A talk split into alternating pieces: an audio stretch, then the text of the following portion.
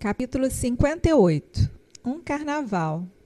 Transbordando de alegria ao ver Hanuman, os Vanaras se reuniram no topo da colina Mahendra. E o veterano Jambavan deu as boas-vindas ao filho de Vaio, com muito carinho, falando em nome de todos.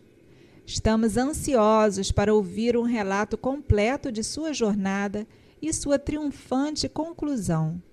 Mas, particularmente, nós estamos ansiosos para saber como você descobriu Cita, como ela está agora, qual é o estado da sua mente e seu corpo. E, querido filho de Anjana, conte-nos sobre o estado e o comportamento de Ravana. Depois de saber tudo, estaremos numa posição para considerar e decidir o que precisa ser feito a seguir. Hanuman prestou saudações mentais para Sita e começou a sua história. Você sabe como eu saltei para o céu desse pico. Enquanto eu estava voando sobre o mar, uma montanha dourada subiu de repente acima da superfície da água. Eu pensei que algo estava se levantando para me obstruir e dei uma sacudidela no rabo. Humildemente, recebendo o golpe, a montanha disse em voz doce: Meu filho, eu não sou sua inimiga. Eu fui salva por seu pai da terrível ira de Indra e serei sempre grata a ele. Eu agora vivo em segurança, protegida pelo mar. Antigamente, nós montanhas tínhamos asas e voávamos de um lado para o outro no céu, e o mundo nos temia. Então Indra, para livrar o mundo desse terror, implacavelmente nos perseguiu e cortou nossas asas. Foi desse destino que seu pai me resgatou. Você está envolvido na tarefa mais cansativa de voar através do mar. Eu vim aqui para te oferecer algum descanso. Fique aqui um pouco e depois cumpra o propósito de Rama. Eu recusei a oferta por falta de tempo e, despedindo-me dela, segui meu caminho. Assim, na sequência adequada e sem omissão, Hanuman contou tudo o que aconteceu durante a passagem e na cidade de Lanka.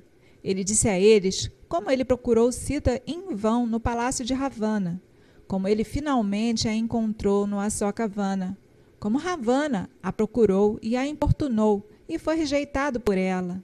Ele narrou as terríveis ameaças de Ravana, como os rakshasas a procuraram e a levaram a pensar em acabar com a própria vida.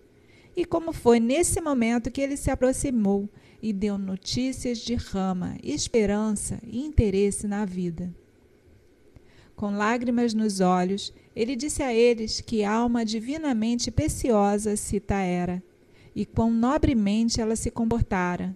Então ele narrou como ele destruiu o parque e matou os guerreiros rakshasas, como ele foi finalmente preso por Indrajit e levado na presença de Ravana. Ele descreveu o que aconteceu no encontro e como eles atearam fogo em sua cauda como punição por sua ousadia em falar, fornecendo-lhe assim uma grande tocha com a qual ele incendiou a cidade. Nessas ocasiões, quando um personagem tem que recapitular eventos passados, podemos ver a habilidade de Valmiki em recontar a história em belas palavras. Essa é uma fonte de prazer especial para quem lê o Ramayana como um exercício religioso. Eles não desgostam de tais repetições. Na verdade, é um dos encantos especiais em um grande épico. Mas eu abreviei o recital para adequar ao leitor geral, que não tem tempo nem gosto para um conto frequentemente repetido, porém edificante. Aqueles que desejam evitar alguma calamidade ou desejam sucesso em algum grande empreendimento, costumam fazer um parayana, um exercício de leitura devocional de todo o Sundarakanda, referente à expedição de Hanuman Lanka. Se acredita que o mesmo resultado pode ser obtido, obtido até mesmo por um parayana de ler apenas esse capítulo, onde Hanuman descreve para os guerreiros Vanara tudo o que aconteceu entre seu cruzamento e o recruzamento do mar. Após essa narração completa dos acontecimentos, Hanuman prosseguiu.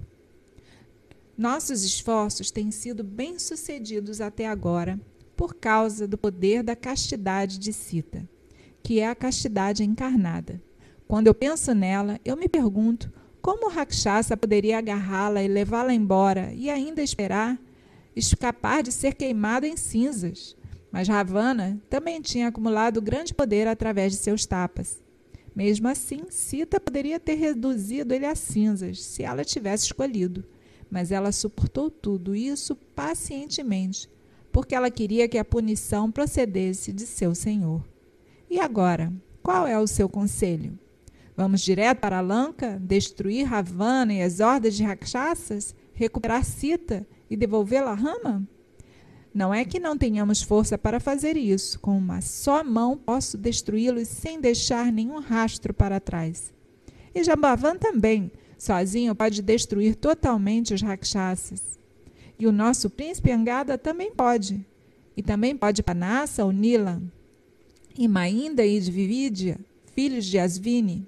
Sim, há muitos entre nós que podem matar Ravana e as hordas de Rakshasas. Na verdade, eu proclamei em voz alta em Lanka. Eu, o mensageiro de Rama e o ministro de Sugriva, vim destruir vocês. Mas enquanto conversamos, Vaiderre, a deusa da presa, está lá sob a árvore Sansupa, uma prisioneira bem guardada, ansiando por resgate com o coração dolorido.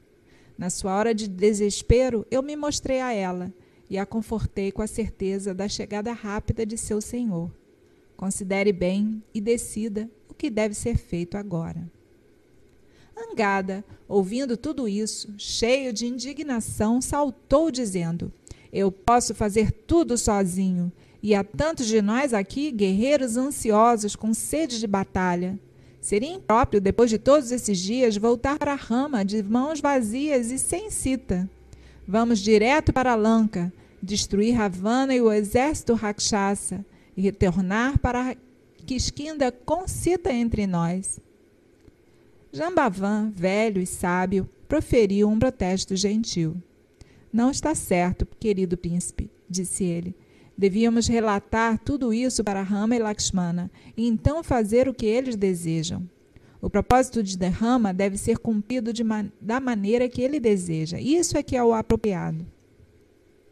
Todos os Vanaras, incluindo Hanuman e Angada, concordaram que essa era a coisa certa a fazer. Então eles subiram para o céu e voaram em direção a Kiskinda. Eles pousaram perto do parque protegido do rei Vanara. Eles caminharam por dentro dele, beberam mel e comeram frutas, independentemente das advertências dos guardas. Eles se entregaram à folia desenfreada e arruinaram o lindo parque incapaz de suportar esse comportamento inadequado. Dadimuka, o, o tio de Sugriva e guardião do Parque Real, foi apressadamente até o rei reclamar. Seu parque, protegido, foi construído em vão. Os Vanaras que foram para o sul voltaram e, pousando no jardim, estão se comportando, se comportando de forma ultrajante. Eles não atendem às minhas palavras. Pelo contrário, eles me agrediram e insultaram. Eles beberam e arruinaram todos os favos de mel, colheram e comeram frutas o quanto quiseram, e agora estão lá deitados, sem sentidos, como resultado de sua folia. As árvores e plantas estão todas em ruínas. O rei deve infligir imediatamente punição adequada sobre esses vanaras indisciplinados. Sugriva entendeu a situação imediatamente. Lakshmana, é claro que Hanuman, Jambavan e Angada tiveram sucesso em sua busca e estão celebrando seu triunfo dessa maneira.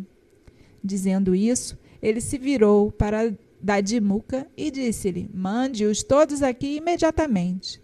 Dadimuka agora entendia o real estado das coisas e, apressando-se para chegar aos Vanara, transmitiu-lhes o comando do rei.